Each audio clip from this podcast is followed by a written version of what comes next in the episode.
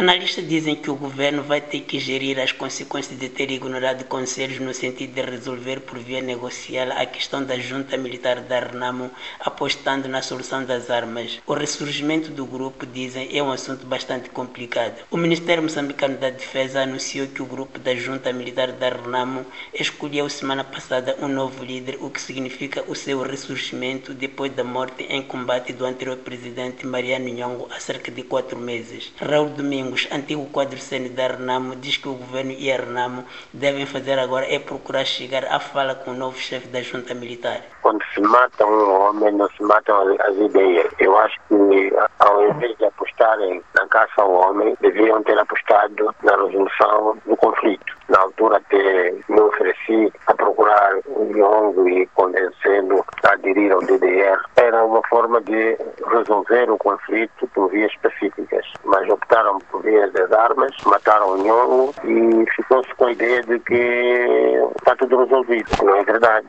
que a motivação dos homens pegarem armas continua aí. Naturalmente é uma ameaça. Há quem afirme que entre a nova liderança da junta militar figuram elementos que beneficiaram do processo de desmilitarização, desmobilização e reintegração, o famoso DDR. Não me admira que, que isto esteja a acontecer, porque o DDR peca por não haver um plano claro, executível de, de reintegração. As pessoas uh, são desmobilizadas e deixadas à sua sorte.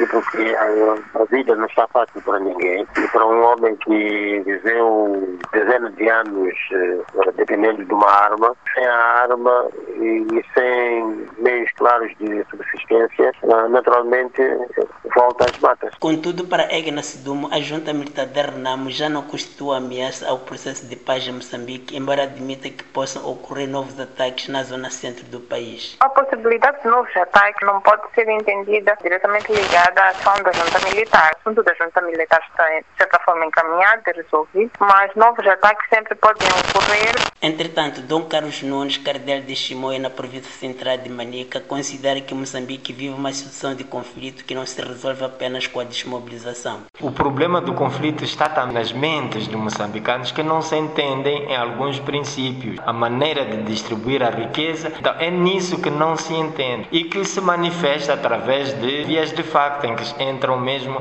a questão do confronto armado. E como é que se resolve este conflito? Para solucionar este problema, não é só questão de desarmamento. É necessário enfrentar o problema de forma mais abrangente. É verdade que a existência de armas em mãos alheias afeta, mas é um problema que não se pode associar e de forma muito linear à questão do conflito armado. O conflito armado tem uma história, tem um percurso. Nós pensamos que o governo e todas aquelas forças que pensam que desarmando Renamo vai resolver o problema do conflito em Moçambique vão vendo que o problema é um pouco mais grande do que a existência de armas como tal. De Maputo para a Voz da América, Ramos Miguel.